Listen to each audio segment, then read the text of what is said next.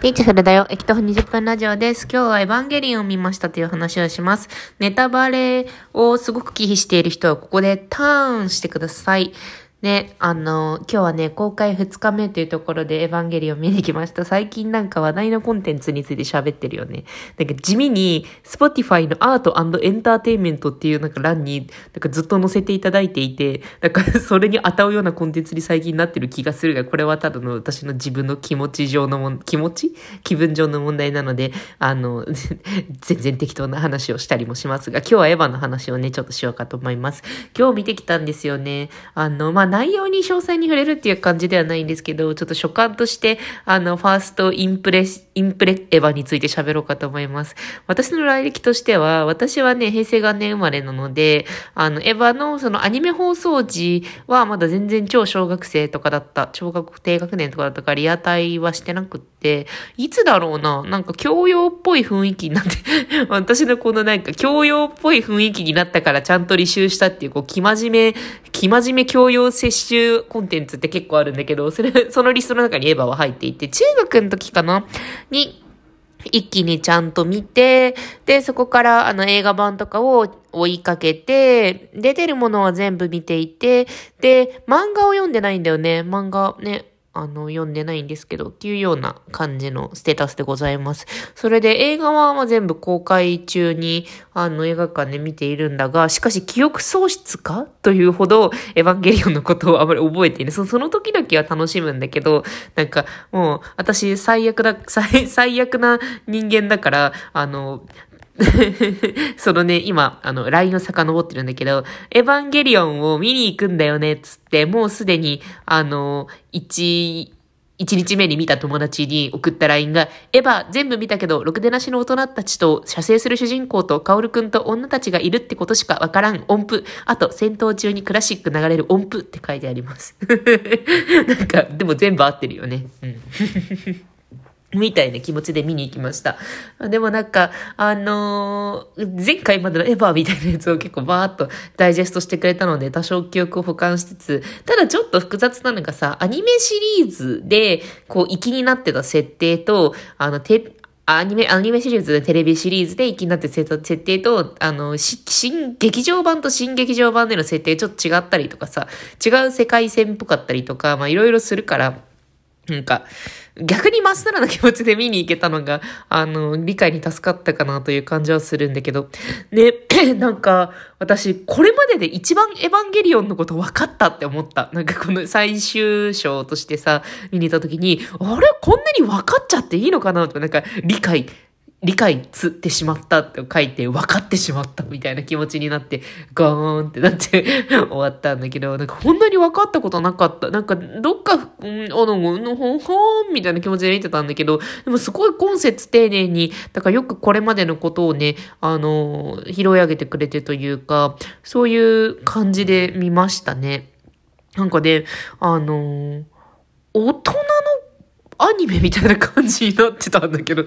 びっくりと思って。これまでさ、まあなんか、しんじ君がずっとさ、うじぐじぐじぐじぐじぐじしたりとかさ、まあそういう、うん感じで、まあ、女の子たちに囲まれて、みたいな、そういうなんか流れがありつつ、なんか大人たちは身勝手で、みたいな、なんかそういう感じだったんだけど、でもなんか、その、そういう、例えばさ、なんかこう、インターネットでよく言、言言われる、インターネットでよく言われるとよくわかんないけど、なんか、あのさ、子供が生まれた後に子供がかわいそうな目に合うアニメを見るのも無理、みたいな、そういうのってあるじゃない。私ね、なんか、それって何なんだろう、そういうことあるのかなって私散々言ってたんだけど、まあ、産後はまあ確かに、多少のその小さき者たちの非力さみたいなところとか、なんか、あと、小さき者たちの理解の足らなさみたいな、その脳が本当には、脳ってすごく発達するのに時間かかるんだな。だから脳が発達するのを待つために、なんか先に脳が発達した人は、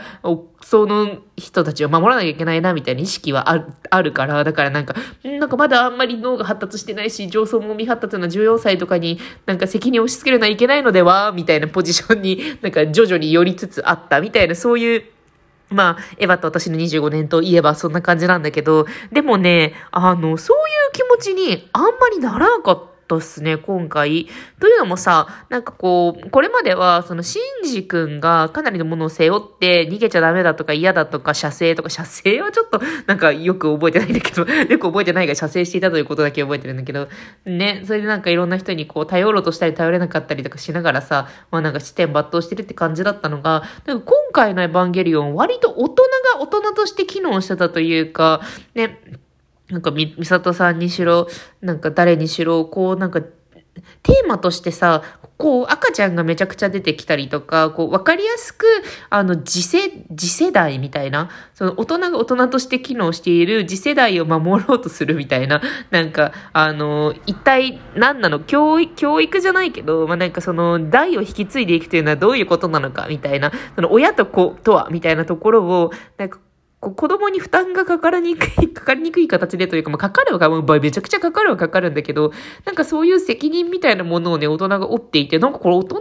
のアニメじゃんって思いましたね。そういう感じじゃなかったじゃん。これはなんか、大人のキスよとかって言って、なんかキスをご褒美に七に向かわせたりしてたじゃない？あのアニメってって思ってたんだけど、なんかすごくそこのところがね、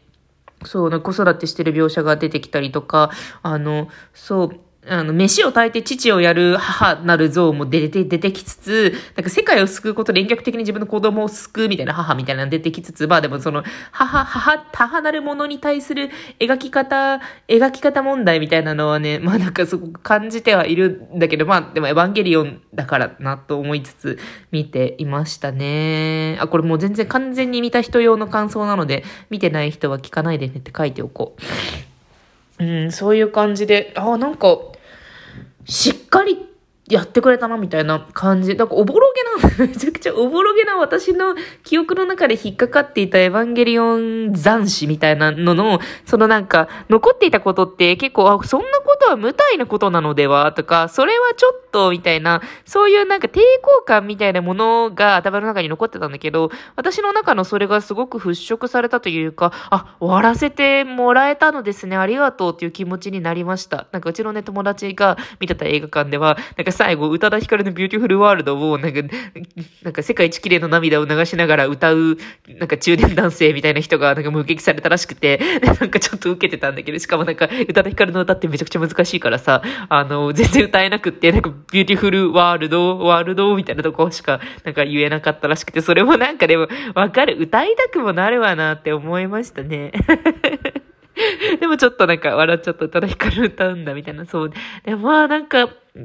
コロナってこともあって、あの、ま、もともと、その、映画館で声をあんまり出しちゃいけないし、っていうのはあるんだけど、まあ、静かな中で見ました。しかし、なんかこう、漏れい出る声みたいなのを、すごく背後や目の前やみんなに感じていて、で、やっぱり公開2日目だからそれなりに、しかも平日だからさ、それなりに熱量を持った人が見に来ている中で、あの、やっぱりなんか、あ、そうなんだ、みたいな時とかに、ヒって、ヒってみんなを言ったりとか、そういう一体感も感じ感じられましたね。でも映画館よかったよね。鬼滅の刃がさ、あってさ、鬼滅の刃終わって、エヴァンゲリオンが公開されてっていうところで、なんかなんとかこうね、超満員だったしね、なんとかこう、収益として、なんかキープされて、キープされてというか、まあ、それ、なんかね、そこ、そこを打たないくらいのね、感じになっていくのかなと思うと、それはすごい良かったなと思いました。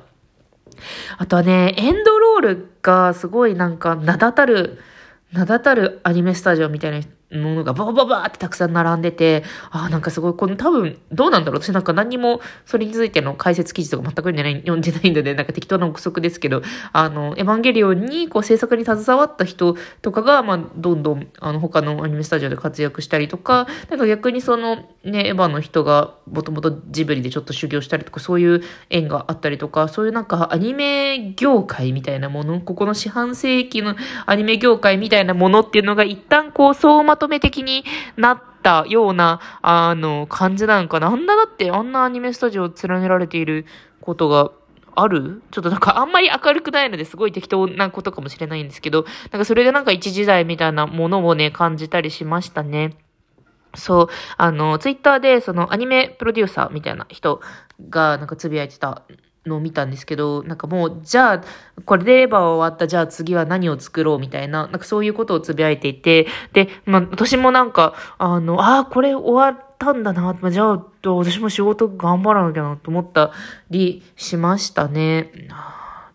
うん、ん、ど、見、見た方がいいんじゃない？なんか平成を、これをね、これを聞いている人ってみんな平成をちょっと生きて、だってまだ令和もね、3年目とかだから あの、あんまり、あの、令和生まれの人は聞いてないだろうから、撮影して聞いてはないでしょうから。だからまあ平成という空気をそれなりに感じて育ってきてっていうところで、まあ、あの、エヴァンゲリオンの最終